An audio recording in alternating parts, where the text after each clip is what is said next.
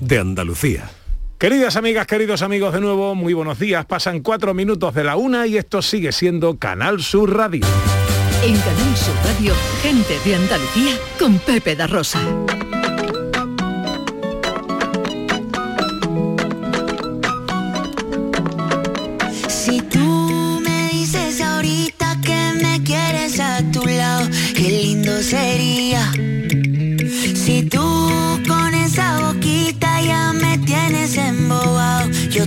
Besaría, que.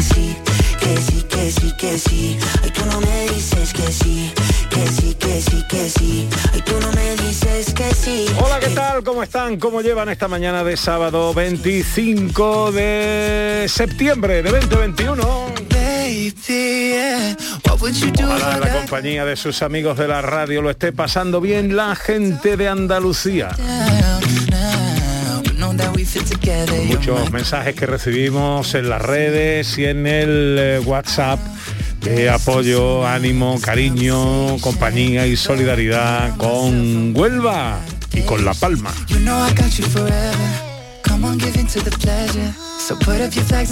un verso que nos manda nuestro poeta Antonio Muñoz dedicado a Huelva que eh, a ver si nos da tiempo y lo leemos antes de que termine el programa. Tercera hora de paseo por Andalucía es tiempo para eh, eh, escaparse, para viajar por Andalucía, nuestro destino Andalucía. Hoy, ¿cuál va a ser, Sandra Rodríguez? Pues viajamos a la provincia de Granada, a Huesca. Con motivo de una feria muy interesante que nos gusta mucho, ¿no, Ana Carvajal? Así es, Pepito, así es, Pepito mío, que vamos a poner en valor ese cordero segureño que tantos valores tiene para la gastronomía y para tantas cosas. Nuestra eh, especialista en inclusividad, Beatriz García Reyes, nos va a hablar de una función de teatro accesible. Sí, sí, sí, sí, sí. Vamos a ir a ver en el Gran Teatro de Córdoba con Beatriz García Reyes esta obra de teatro que es nada más y nada menos, y que no me acuerdo ahora, Pepe. Antígona. Antígona, ay madre mía, me había liado. Antígona. Bueno, pues todo eso hasta las 2, aquí en vuestra casa, en la de todos los andaluces, en Canal Sur Radio. Unos consejos y enseguida Destino Andalucía. Yo te besaría, pero no me dices que sí, que sí, que sí, que sí. La actualidad y las novedades en salud, las noticias sobre investigación médica, prevención, terapias y un consultorio para responder a tus dudas. Envíanos tus consultas en una nota de voz al 616-135-135. 616-135-135. Por tu salud con Enrique Jesús Moreno. De lunes a viernes desde las 6 de la tarde. Quédate en Canal Sur Radio, la radio de Andalucía. Humor, ingenio, música en directo, entrevistas. Todo lo tienes en el show del comandante Lara. Y te esperamos los domingos en la medianoche para que disfrutes de la radio más original y divertida. ¡Vas a flipar! ¡Síguenos! El show del comandante Lara. Este domingo en la medianoche. Quédate en Canal Sur Radio, la radio de Andalucía. En Canal Sur Radio, gente de Andalucía, con Pepe da Rosa.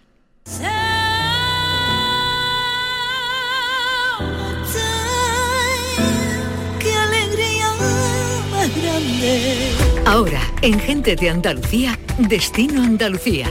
Un espacio patrocinado por la Consejería de Turismo de la Junta de Andalucía.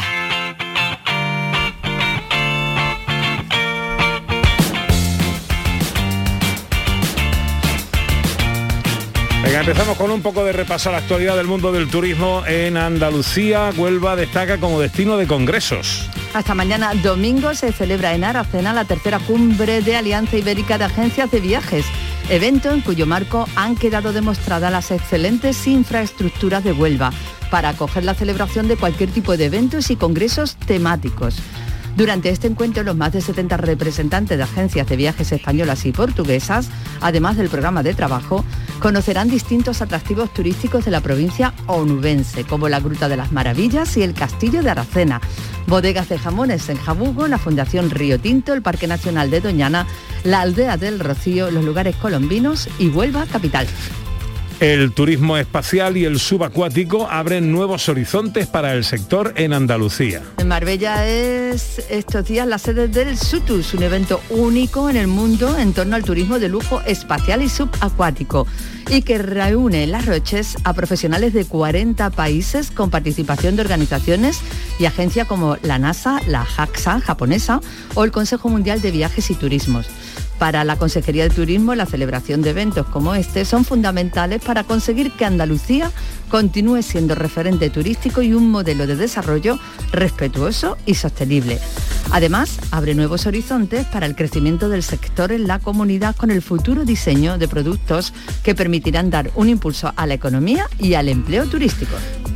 La décima ruta subbética Vespa Club de Lucena, un reclamo más para atraer la llegada de visitantes a la provincia de Córdoba. La ruta que se celebrará eh, del 30 de septiembre al 3 de octubre tendrá un carácter internacional, convirtiéndose así en la mayor concentración de Vespas y Lambretas de España. Un escaparate ideal y una ocasión inmejorable para mostrar a un público directo los atractivos que posee nuestra tierra, así como atraer visitantes, según palabras del delegado provincial de turismo de la Junta.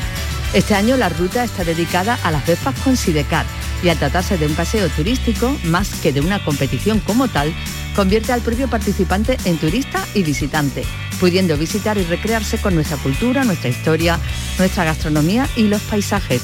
Un reclamo más de esta zona y que pone en valor a toda la provincia. Turismo viajes, ocio, escapadas.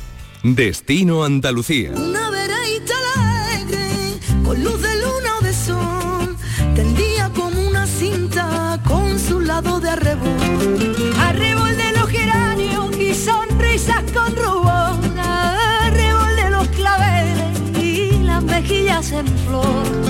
Perfumada de Bueno, buscamos nuestro destino de hoy que nos trae con Sandra Rodríguez, nuestra historiadora, un paseo por algún rincón de Andalucía, que es hoy, recordamos. Vamos a la provincia de Granada, a Huesca.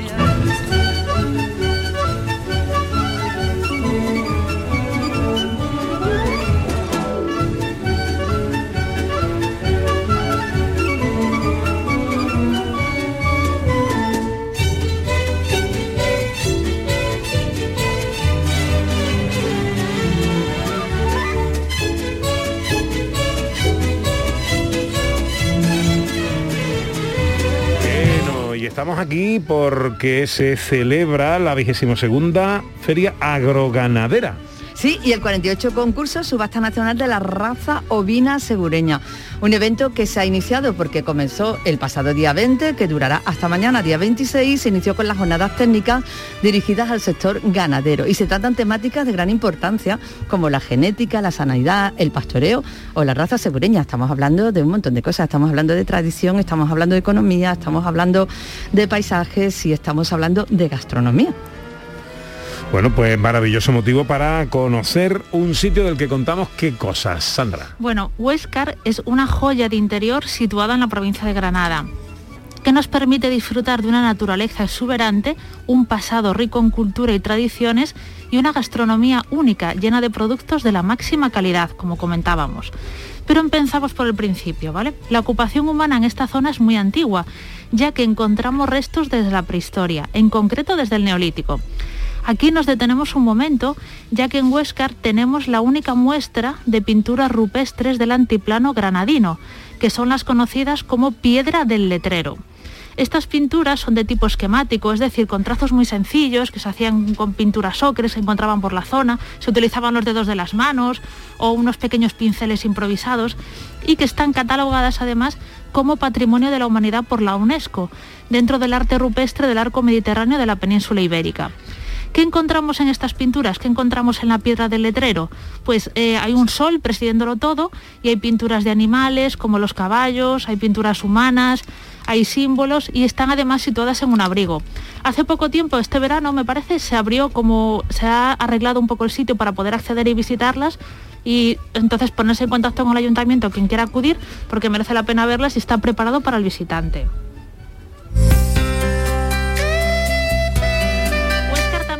Importante en época árabe. Hay que tener en cuenta que es una zona de paso hacia el levante, lo que conllevó que se protegiese y se construyese una alcazaba amurallada y con foso, alrededor del siglo XIV, lo que evidencia el peligro del avance cristiano, con lo que era necesario fortalecer los territorios fronterizos. A pesar de esta sólida construcción, Huéscar va a caer en manos de los cristianos a través de la participación de la Orden de Santiago en el año 1435. Pero no hubo una gran estabilidad de esta conquista y va a pasar de unas manos a otras, un poco árabe, un poco cristiana, hasta que llegan los reyes católicos y ya ponen todo en orden. Va a padecer años más tarde, siglos más tarde, la expulsión de los moriscos con una bajada importante de población. Pero al pasar Huesca a manos del conde de Lerín, ya va a llegar bastante población del norte, en concreto de la zona de Navarra. Y esto es muy chulo, ¿vale? Nuestra última parada que hacemos en la historia viene acompañada de una anécdota y es que Huescar, no sé si lo sabéis, esto me encanta, estuvo en guerra con Dinamarca ni más ni menos que 172 años. Anda. ¿Vale? Al parecer es la guerra más larga de la historia de España. Y os preguntaréis cómo pudo suceder esto, ¿vale? Entonces, vamos a ir al año 1809. En ese momento, España y Francia estaban en guerra, ya que Francia había ocupado España. Pero antes de eso, España tenía un acuerdo con Francia y en virtud de ese acuerdo había enviado tropas a Dinamarca para evitar un desembarco inglés. Al entrar en guerra con Francia, este acuerdo se rompe y la Junta Suprema Española, que estaba al mando durante la invasión napoleónica, corta relaciones con Dinamarca. Huéscar, cuando se entera, haciendo un alarde, alarde patriótico, pues emite un bando y le declara la guerra a Dinamarca el 11 de noviembre de 1809. Hasta ahí todo correcto. ¿Qué pasa? Que vuelve Fernando a Séptimo, los franceses se van y los habitantes de Huescar se olvidan de todo este tema y van pasando los siglos, ¿vale? Pasan los siglos, los siglos, hasta que un investigador, Vicente González Barberán, Barberán perdón, en los archivos de Huescar encuentra que Huescar le había declarado la guerra a Dinamarca, ¿vale? Y estamos ya en el año 1981. Esto sale como medios de comunicación local, pero poco a poco la bola va creciendo, va creciendo y ¿sabéis a dónde llega? A Dinamarca, ¿vale? y a Dinamarca les encanta la noticia, empiezan a hacer, hablar de ello, oye, que estamos en guerra con un pueblo de Granada que se llama Huescar y tal. Bueno, y al final, ¿qué tienen que hacer? Pues la cosa es que al final Huescar celebra un encuentro con el embajador de Dinamarca y pone fin al conflicto el 11 de noviembre de 1981, justo cuando se cumplían los 172 años del inicio de la guerra. Una guerra muy poco sangrienta, por cierto, ¿no? Afortunadamente. Y la más larga de la historia. O sea que este es el punto final, la guerra de Dinamarca con Huescar. Así, 170 años. 172 años esclavados, además, ¿eh? que lo hicieron clavado del 11 de noviembre de 1809 al 11 de noviembre de 1981. Muy curioso, salió en todos los medios de comunicación y hay muchas noticias, muy, muy, muy curioso, está muy bien la, la historia. Bueno, decíamos que nos traía aquí, Ana, la vigésimo segunda feria agroganadera de Huescar. Efectivamente, que se está celebrando desde el pasado día 20 y que lo hará también durante todo el fin de semana. Vamos a saludar a Pepe Punta, que es presidente de la Asociación Nacional de Criadores de Ovinos Segureños. Hola Pepe, buenos días. Hola, buenos días, ¿qué tal? Bueno, son 48 ediciones ya de este concurso de la raza ovina segureña. Eh, ¿Qué es qué? ¿Qué pasa aquí estos días? Bueno, ahora mismo tenemos un, eh, un potaje aquí montado importante. Eh, a pesar del COVID y con todas las eh, medidas que hemos tomado y estamos bien, pero bueno, eh, hay mucha gente y estamos contentos. Eh, claro, algunas personas no entienden que estamos con medidas COVID y quieren entrar y tal, pero bueno, bien, y vamos a iniciar la subasta ahora en breve y muy contentos, al final hemos recuperado eh, todo el nivel de, de ganaderos presentes y ovejas presentes de, de antes de la pandemia y bueno, muy animados. Eh, hay 40 machos preparados para subastarse y bueno, pues ahí hay mucha gente con ganas de, de comprarlo. Mm, con ganas de comprarlo porque al final esto, et- et- esta raza, estos machos, esto que se subasta, o sea, qué proceso sigue y luego eh, su finalidad entiendo que, que luego es para, para criar también, ¿no, Pepe? Claro, eh, la subasta es un componente más de la difusión Mm. genética.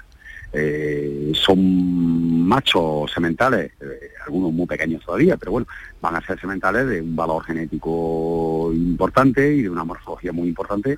Y bueno, una de las formas de difusión, no es la única, evidentemente, porque hay otras maneras, pero una de ellas es, bueno, pues oferta en formato de subasta una serie de sementales que automáticamente el ganadero que, que lo adquiere pues va a mejorar muy rápido su ganadería y bueno, al final hay ganaderos que están esforzándose mucho en genética y, al final es una forma de compartir esa genética y esos beneficios es, ponerlo a disposición de, otros ganaderos, ¿no?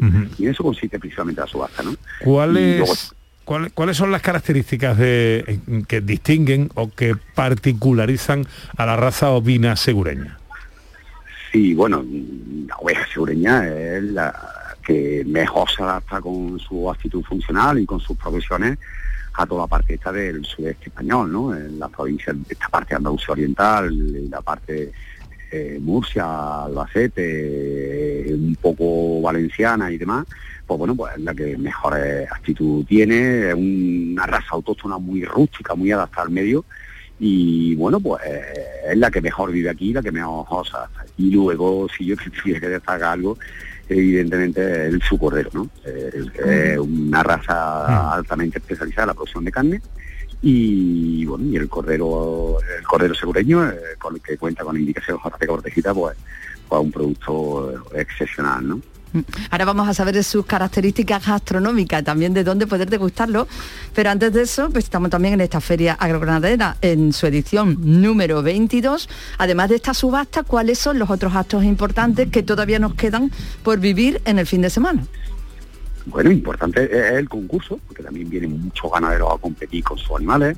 Eh, y bueno, al final se entregan una serie de premios que en definitiva lo que viene es a reconocerle su labor de todos estos años, ¿no? Porque al final el concurso subasta nacional.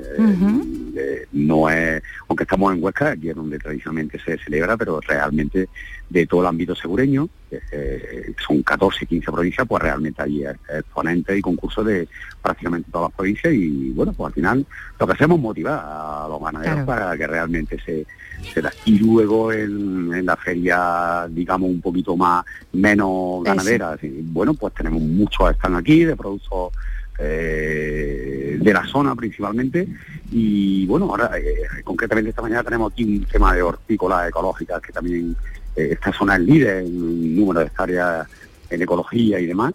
Y, bueno, pues también le estamos dando mucha cabida también, aparte del cordero, que evidentemente es lo que más tirón tiene, o lo que más nos caracteriza en esta zona, bueno, pues jamones, quesos, otros productos de aquí que, que bueno, que al amparo del cordero eh, pues también tienen una fortaleza importante. Vamos, que hay que, claro que, sí. hay que, hay que hay que hay música, segunda edición de la Feria Agroganadera en Huescar, que es nuestro destino hoy. Pepe Puntas, presidente de la Asociación Nacional de Criadores de Lobinos Segureño.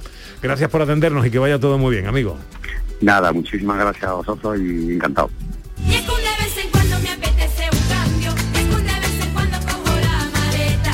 Tiempo todavía. Hoy y mañana, ¿eh? mañana concluye esta vigésima segunda edición de esta feria agroganadera en torno a un producto gastronómico que quieres tú, que te ha empeñado tú, Ana, en que conozcamos en profundidad. Hombre, es que hay que conocerlo, es que hay que conocerlo, es que tiene unas características gastronómicas excelentes, aparte de todo lo que hemos hablado de lo que significa, ¿no? Aparte de la tradición, aparte de la economía y aparte de un montón de cosas. Así que hay que conocerlo.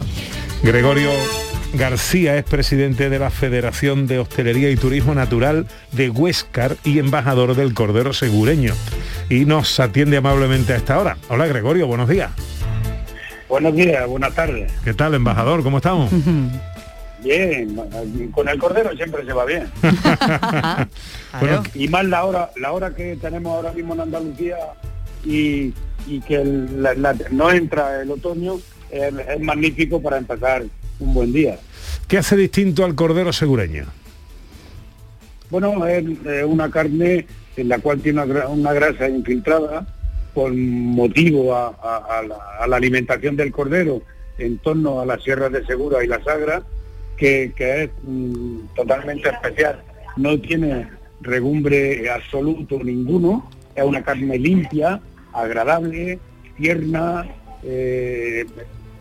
distinta, diferente.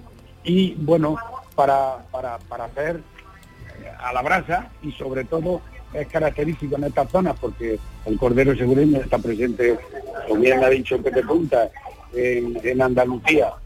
Y en Andalucía y, en Murcia y en, y en Castilla, o sea, tienen los municipios de Caravaca, eh, Nerpio, de Albacete eh, y, la zona de la comarca de Huasca y, lo que no podemos olvidar es Jaén también.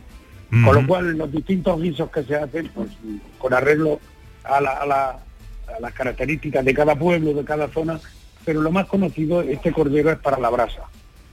Para la brasa. Como, como dicen los autóctonos de Huesca, las chuletillas del 9, que son todas las de palo, eh, son las mejores.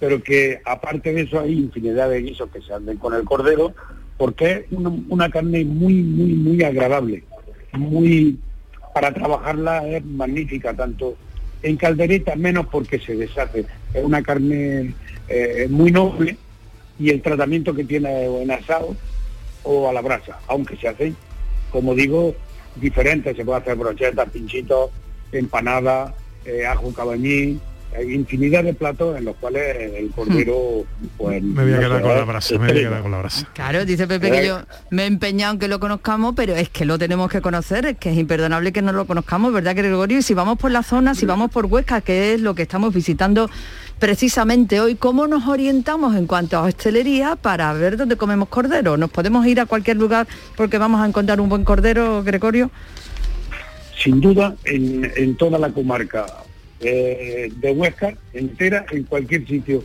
donde vayan se puede pedir cordero, que es denominación de origen, o IGP, eh, cordero segureño, que es una maravilla. No hay sin ningún problema pedirle a la brasa que no nos equivocamos.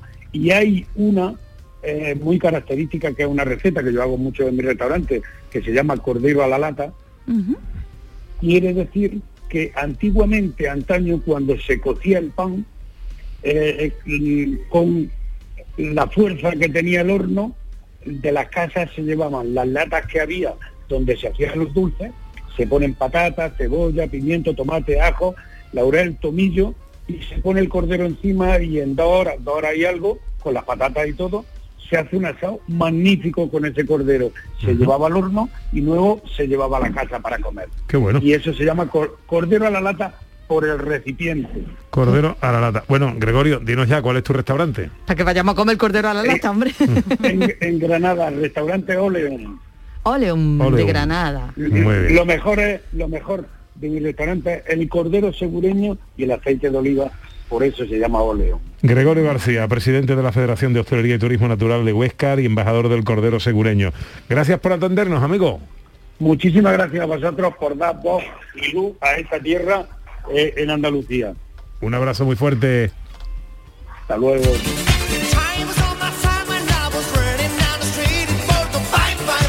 Bueno, seguimos en Huescar con nuestra historiadora que nos recomienda ahora tres visitas indispensables. Sí, la primera vamos a visitar la iglesia de Santa María la Mayor, la colegiata de Santa María la Mayor. Bueno, es un edificio impresionante, declarado bien de interés cultural en el año 1973. Se empieza a construir en el siglo XVI en estilo gótico renacentista, aunque sufrió reformas que le han conferido un estilo único. En su construcción participaron grandes maestros que fueron de los mejores de su época, como Diego de Siloé, que recordamos que trabajó en la Catedral de Granada, o Alfonso de Covarrubias, que fue el maestro de obras de la Catedral de Toledo y su diócesis. Es una auténtica obra de arte en mayúsculas que es nuestra primera visita indispensable.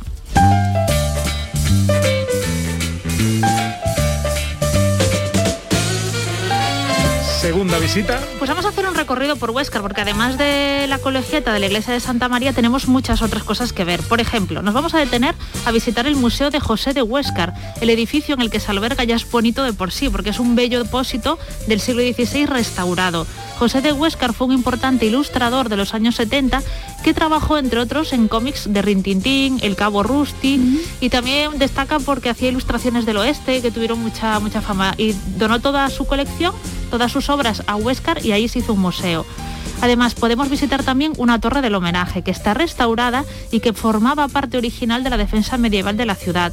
Y tenemos también, por ejemplo, el Teatro Ostense, que es un edificio restaurado que cuenta con un bellísimo artesonado mudéjar y que está ubicado dentro del antiguo convento de Santo Domingo, que está declarado como bien de interés cultural. Que no nos falte nunca una torre del homenaje. Nunca, por favor. Tercera visita indispensable. Bueno, es que además de Huescar, teniendo toda esta historia y este patrimonio, está en un sitio maravilloso y, el patrimonio natural es increíble, ¿vale? A solo dos kilómetros de Huescar, por ejemplo, nos encontramos con Funcaliente, donde tenemos aguas para bañarse que están siempre a 18 grados de temperatura durante todo el año. Así como instalaciones deportivas que se pueden utilizar y de acceso libre, ¿vale? O también podemos acudir a la Sierra de la Sagra, que es un lugar maravilloso para practicar senderismo y para descubrir rincones tan chulos como las ermitas de las santas. Entonces nuestra tercera visita es el patrimonio natural de Huesca.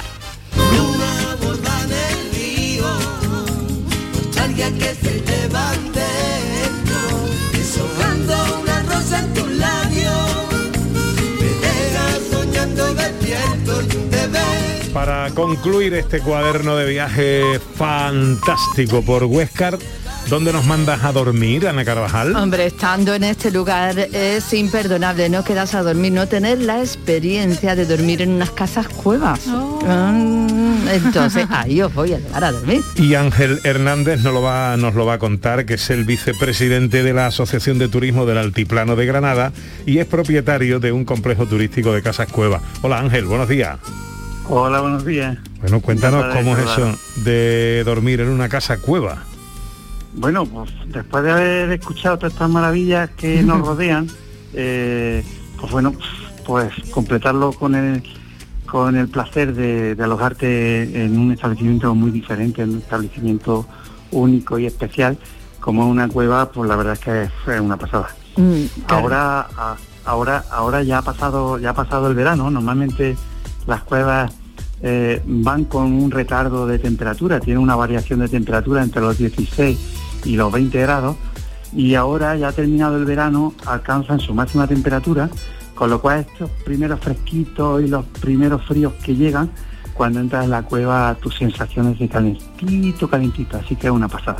bueno, qué maravilla. Ángel, ¿dónde están las casas cuevas, el establecimiento que pues regenta? justamente estamos a 500 metros de, la piscina que acabas de nombrar, ah, de, eh, Fuencaliente, del manantial natural. Eh, justamente a la espalda del manantial y nuestras vistas son hacia hacia la ciudad de Huescar y, todo su paisaje, es una pasada. bueno, qué maravilla. Y me imagino, claro, en las casas adaptadas a todas las comodidades, a todas las necesidades que hoy tenemos en la vida actual, claro. Totalmente, totalmente. Aunque se nos pasa por la cabeza el, hacer algún establecimiento que no, que, que un poco tenga eh, esa sensación primitiva, pero no, bueno, eh, la hemos restaurado ahora, están restauradas con todas las necesidades, ¿no? que tienen ese encanto especial de la cueva pero tiene todo lo necesario, hasta hay televisión todo, ¿eh? que llega la señal, ¿eh? Que aunque estemos en una cueva. Por cierto, ¿cómo se llaman? Que no le hemos preguntado. hasta, wifi tenemos que tener. que no le hemos preguntado el nombre, ¿cómo se llaman? Cuevas Atalaya. Cuevas Atalaya. Una última pregunta, Ángel, como vicepresidente de la Asociación de Turismo del Altiplano de Granada. Nosotros, Sandra, bueno, imposible decirlo todo en este tiempo limitado que tenemos.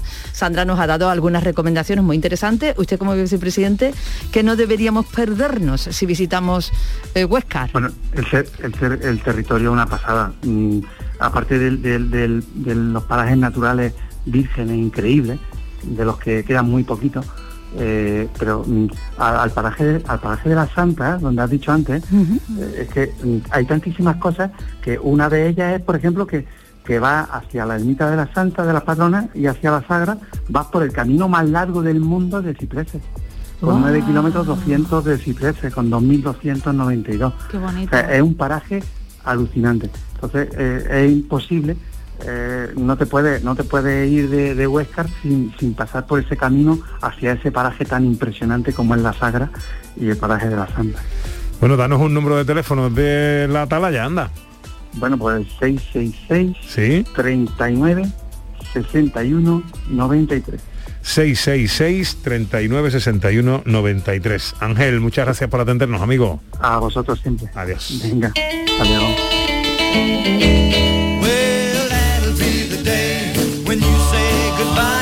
Nuestra escapada de hoy.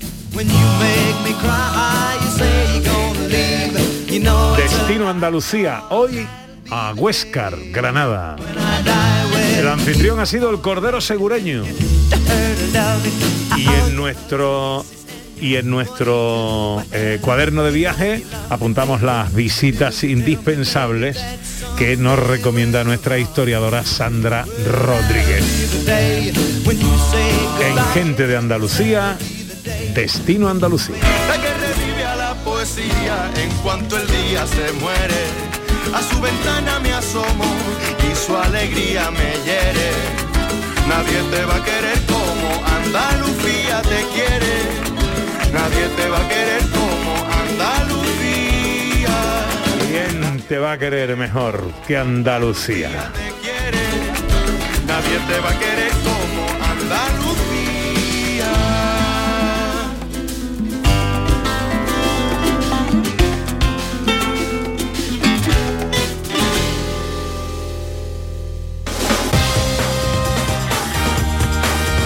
En Canal Sur Radio, Gente de Andalucía, con Pepe la Rosa.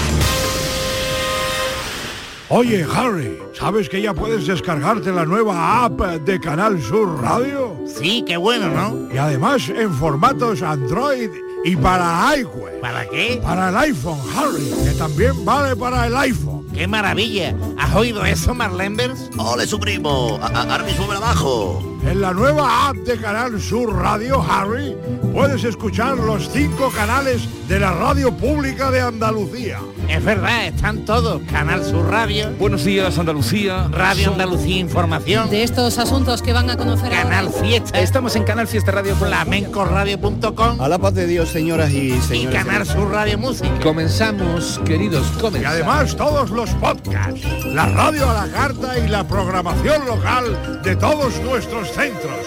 Harry. No esperes más y hazte ya con la nueva APP de Canal Sur Radio. Sí, señor. Quédate en Canal Sur Radio, la radio de Andalucía. Noticias fin de semana. El repaso a la actualidad del día con la última hora. Las noticias locales, el deporte. Noticias fin de semana. Sábados y domingos a las 2 de la tarde con Margarita Huerta. Quédate en Canal Sur Radio, la radio de Andalucía.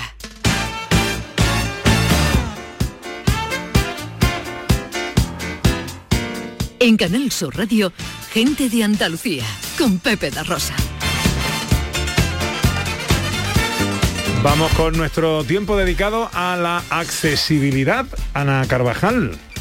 Vamos a hacerlo y como hemos dicho antes, hoy con Beatriz García nos vamos a ir al teatro y vamos a ver una obra, una función accesible y es nada más y nada menos que Antígona en el Gran Teatro de Córdoba. Hola Beatriz, buenos días. Hola, ¿qué tal? Buenos días, ¿cómo estáis? Hoy nos toca hablar de accesibilidad en Córdoba. ¿Qué vamos a ver exactamente? Pues bueno, como bien ha dicho Ana, vamos a ver la obra de, de David Gaitán, Antígona, que, que, es una función accesible. Eh, como muchos oyentes ya sabrán, el Teatro Gran Teatro de Córdoba comenzó a construirse en el 1871, es una obra del arquitecto Amadeo Rodríguez y se inauguró el 13 de abril de 1873 y desde entonces pues ha sufrido varias remodelaciones. Más tarde, en el 82, cuando este teatro se declaró el edificio como bien histórico artístico, el ayuntamiento se hizo cargo del mismo y, y, llevó a cabo una restauración porque incluso en un momento determinado, cuando era de titularidad privada, se solicitó incluso su demolición. Actualmente el Gran Teatro pues mantiene una estructura, la, original, ¿no? de un teatro así a la italiana, con sala en forma de herradura y tiene un aforo algo más limitado que antes. Eh, actualmente cuenta con 992 localidades que están distribuidas en patio de butaca, en platea, palco, anfiteatro y paraíso. Hoy concretamente pues, hemos querido traer a la sección a la persona responsable del Gran Teatro de Córdoba para que nos cuente, además de sobre la obra, cómo están intentando que las artes escénicas lleguen a todo tipo de público. Pues vamos a saludar ya a Marian Aguilar Raider, que es presidenta del IMAE, del Instituto Municipal de Artes Escénicas de Córdoba. Hola Marian, buenos días. Pues muy buenos días a todos los oyentes de Canal Sur. Eh, ¿Desde cuándo lleváis apostando por la accesibilidad en el Gran Teatro de Córdoba?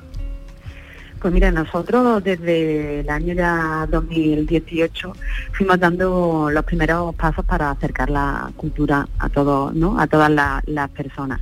Pero actualmente, bueno, en una primera fase trabajamos sobre todo en hacerla en la accesibilidad para aquellas personas con movilidad reducida, pero actualmente nos dimos cuenta, bueno, ya pueden acceder al teatro, pero hay otros tipos de diversidades funcionales que hacemos, no que no pueden acceder a, a nuestro teatro, así que nos pusimos manos a la obra y en ello estamos adaptando para que la cultura pueda llegar a todos.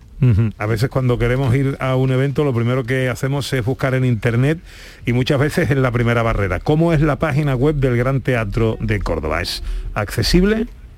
Mira, la página web creo que es bastante accesible y que goza de buena salud.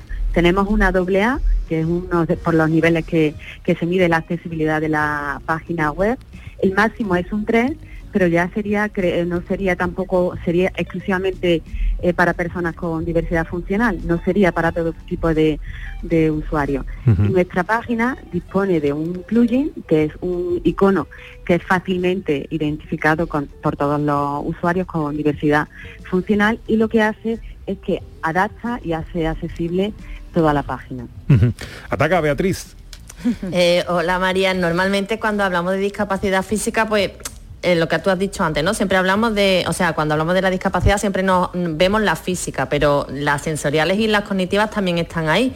¿Qué medidas en concreto cuenta el, teatro para, para las personas con discapacidad?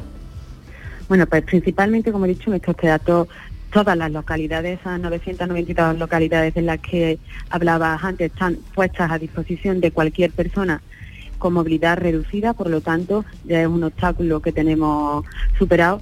Y luego pues hemos puesto en marcha otro tipo de mecanismos, como pues los ascensores eh, tienen también por voz, tienen todos los botones en braille. Tenemos también esas bandas pododáctiles, que son esos encaminamientos para las personas eh, ciegas para llegar al punto de información y, y a las taquillas. Y eh, tenemos también pues la- lo- los bucles magnéticos para todas aquellas personas que tengan disminuida su audición. Este año habéis llegado a un acuerdo con Teatro Accesible y la obra Antígona, que va a estar en cartel y es el motivo por el, que estamos hablando de hoy, hoy por el que estamos invitando a los andaluces a, conocer, estará en cartel los días 1 y 2 de octubre.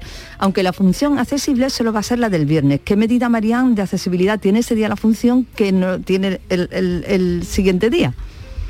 Mira, esta es un ejemplo que vamos a poner una prueba piloto, pero que creo que puede llevarse a cualquier tipo de obra. Nosotros en principio, esta es un- una, una primera experiencia, como tú has dicho, vamos a tener dos funciones, una accesible y otra sin cerro, es decir, nosotros contratamos la obra, cualquier tipo de obra, y lo hacemos con la empresa de teatro accesible y se pueden adaptar y se pueden hacer accesibles, como es el caso de la sesión del día 1 con la obra de David Gaitán, Antígona, y para ello lo que se hace para hacerla accesible, pues vamos a poner eh, en marcha el uso de dispositivos, eh, la obra eh, estará con pantallas con subtítulos, tendremos también mecanismos de audiodescripción y auriculares que serán para uso de las de bu- del bucle magnético para las personas que tengan implantes cocleares y para aquellas personas con pérdidas de audición.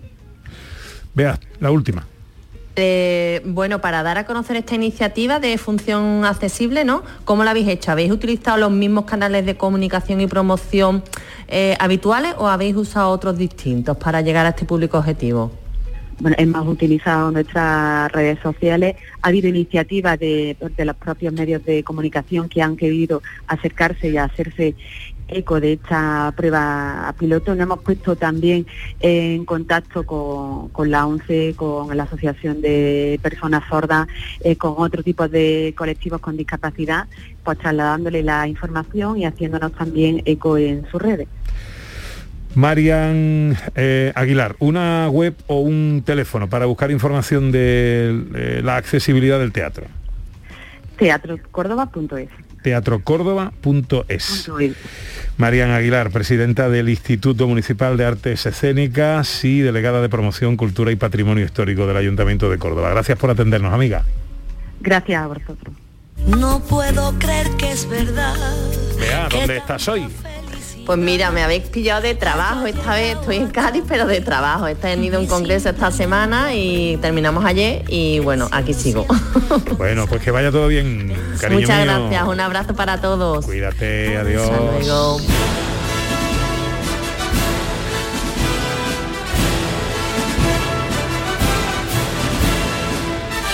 Llegan ya los sonidos de la historia con Sandra Rodríguez.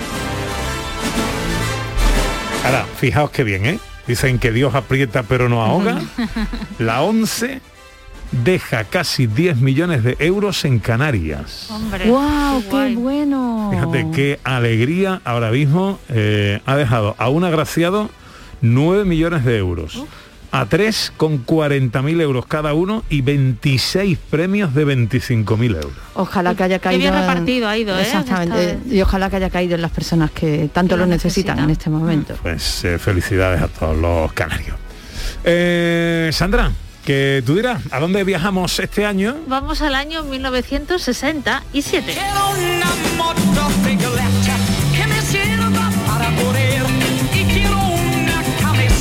Ahí está Mike Kennedy y los Bravos.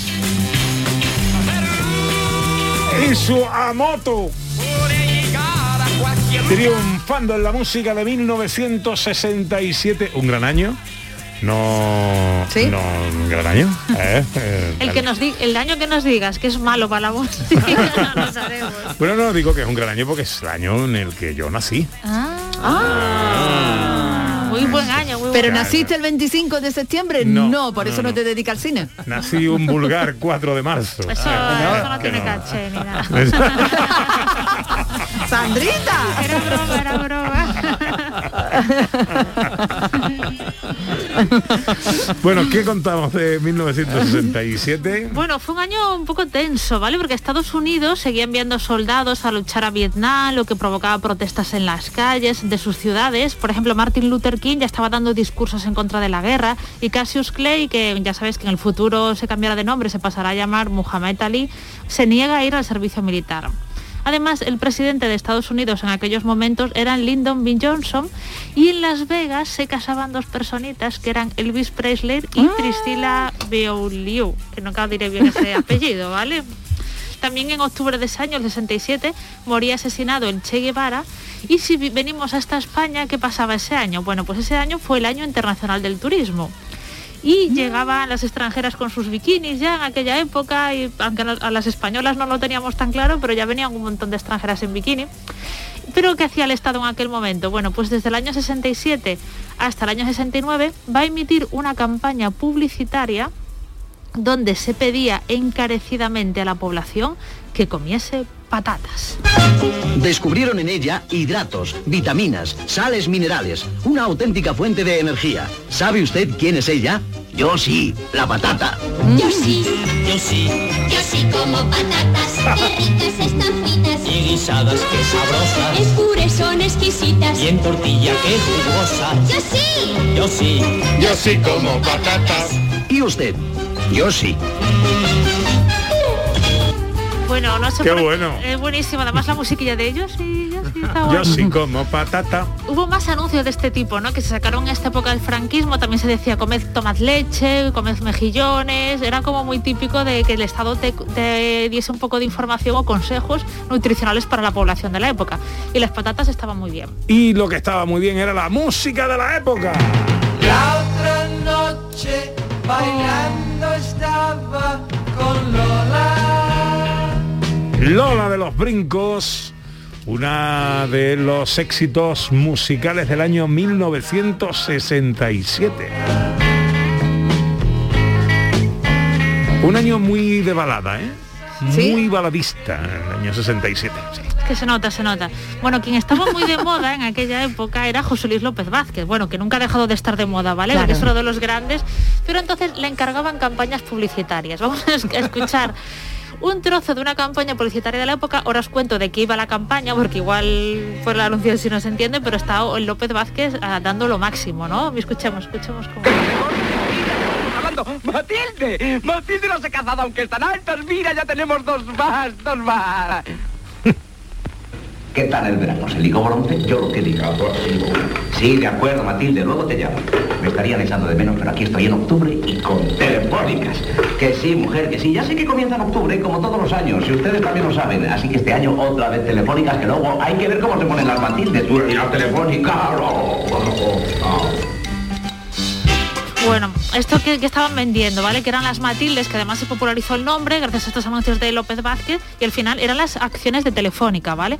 Telefónica necesitaba ampliar capital y en el año 67 pues vende acciones, hace una campaña publicitaria y al final acaban llamándose las acciones de Telefónica las Matildes, ¿no? Y se vendieron muchas y José Luis López Vázquez tenía diferentes anuncios, ¿no? Una de en el oeste, otra llamando a la mujer por teléfono y la mujer como que le decía lo sabemos las Matildes, ¿no? Como aquella la mujer, hay que comprar acciones de Telefónica, ¿no? Entonces al final se popularizó el nombre y las acciones de Telefónica que se vendieron ese año eran las Matildes. Las Matildes. Musicalmente hablando, no solo triunfaba la música en español.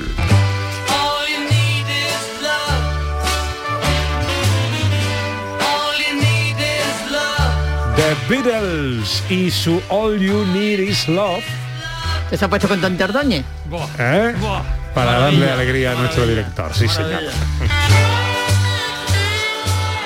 Bueno, además de los Beatles, de entre el año 66, un año antes del que estamos, hasta el año 70, se va a emitir una serie de televisión que se llamaba La Casa de los Martínez, ¿vale?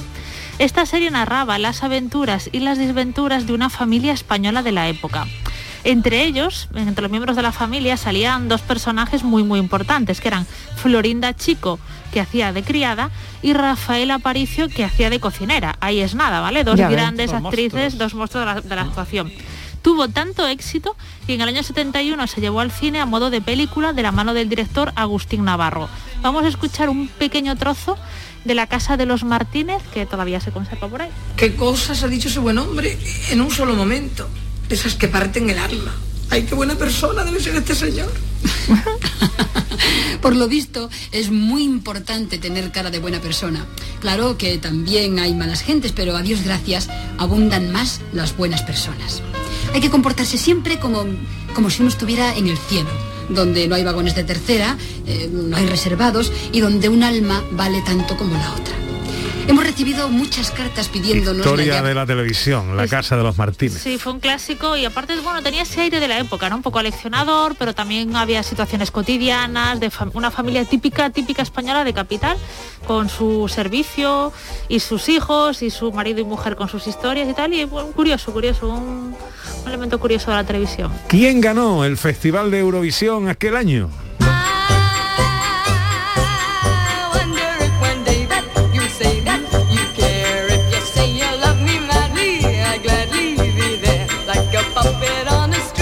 My string, eh, marionetas en la cuerda de Sandy Show en el decimosegundo Festival de Eurovisión que se celebró en Viena. Esta canción quedó primera con 47 puntos. Ahí todavía participaba muy poquita gente. Fue la primera vez que eh, se emitía en televisión española en una definición de 625 líneas, aunque todavía en blanco y negro. ¿Quién representó a España en aquel festival? Hablemos del amor una vez más. Que es toda la verdad. ¿Este es Rafael? El amigo Rafael Rafael. quedó sexto con nueve puntos. Cuando era Rafael, ¿no? Con su cuando era Rafael. Rafael, sigue con siendo su Rafael. Hablemos del amor.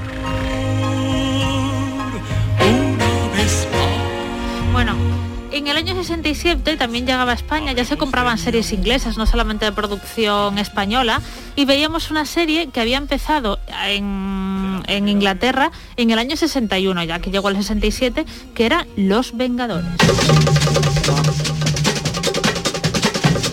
Bueno, al principio no es muy trepidante la música, ¿vale? Pero escuchamos un poco más y empieza lo bueno, que se nota que estamos como los 60, 70. Sí, sí, sí, sí. A partir de aquí, ¿no?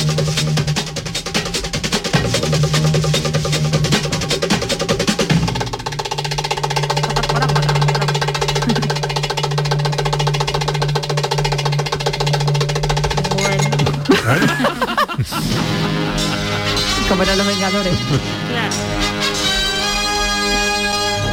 La venganza de Cibre fría, por eso. La, la serie fue un clásico, pero hicieron un remake en formato película que era espantosa con Ralph Fiennes y Uma Thurman y Sean Connery creo que salía. Ah, en, los no me digas. 90, en los 90, cosas así. No, me suena, me suena. Estaba protagonizado el original por Patrick McNee y Diana Rigg, que para los que son fans de Juego de Tronos como yo, ¿vale?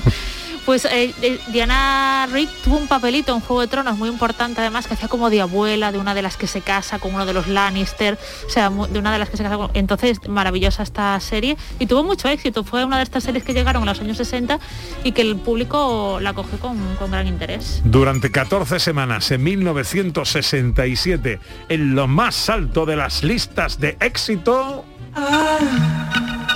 I love the the way the sun The Beach Boys y sus buenas vibraciones. Tantos años tiene ya esta canción. Los Beatles, los Beach Boys. Válgame. Gran año, ¿verdad, Gran director? año, gran año. Sí, pero no fue, no ha dejado canciones para las bodas, ¿eh? Este año. Bueno, la de tengo una Bueno, motocicleta. Espérate, espérate, espérate que no hemos llegado. A ver. Eh, cine, director del 67. Bueno, hay muchas películas, ¿no? Eh, ahora me estaba acordando de Sorcitroen, por ejemplo, que es de este año, así eh, en España, pero hay, una, hay un clásico que se estrena en el 67, premiado, que, que, bueno, es una de esas películas imprescindibles. Y antes de deciros el título, escuchamos una canción que salía en la banda sonora. Así ya sabéis cuál es.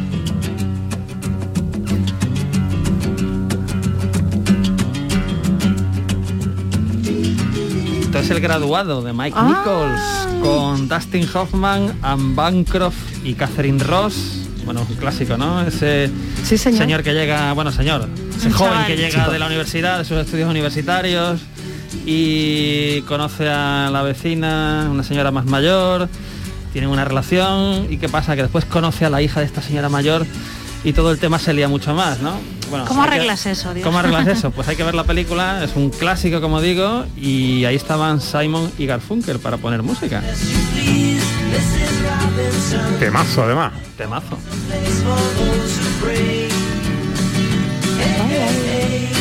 Dice mi Anita que no había canciones que... Pa' boda, pa' boda. De No- bodas... No ha sido un de- gran año para boda, ¿no? De bodas de hoy.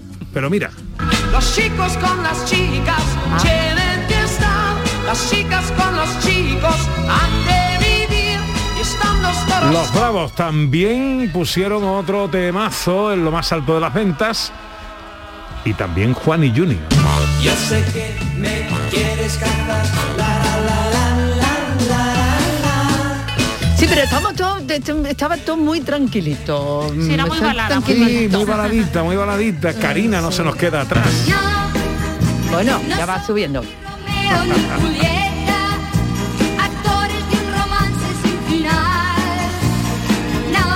Bueno, con Romeo y Julieta, eh, ¿qué vas a hacer esta tarde, Sandra? Pues creo que voy a ir al cine, ¿vale? Qué raro que un sábado por la tarde vaya al cine, pero es lo que toca. Nuestro director tiene un chiste inquietante para despedir el programa de Muy hoy. inquietante, no que sé me si lo ha contado antes de llegar, ¿vale? Entonces, No sé si dice, a vosotros veréis. Vamos a ver, se abre el telón, se abre el telón y vemos las calles así desérticas de un pueblo andaluz de montaña y unas señoras nonagenarias que salen a la puerta y en ese momento pues pasa como una, una corriente de aire, ¿no? Una corriente de aire así de atardecer, muy, muy agradable. Se cierra el telón. ¿Cómo se llama el director? Uy. Ni idea. Mm, El director se llama Alfred Hitchcock. Dios mío. Está muy currado, ¿eh? Llevo Dios toda la mío. semana pensando. Sandra, puedes pedir el divorcio, ¿eh? Lo sabes, ¿no? Pasa una buena tarde, director. Igualmente. Pasa una buena tarde, Ana Carvajal. Igualmente. What a wonderful world.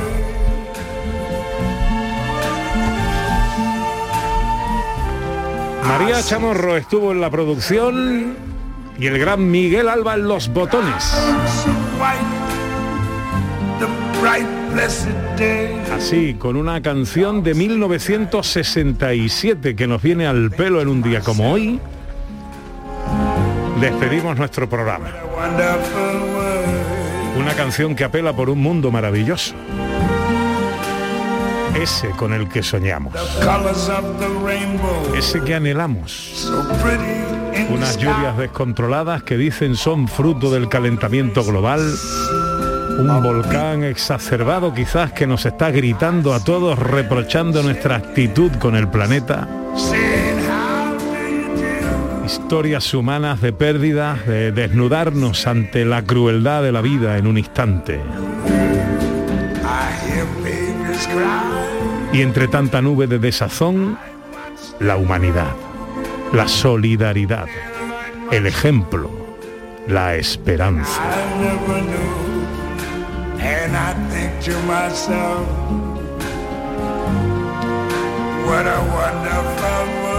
Quizás sí, con el esfuerzo y el empeño de todos, sí que sea posible un mundo maravilloso. what a wonderful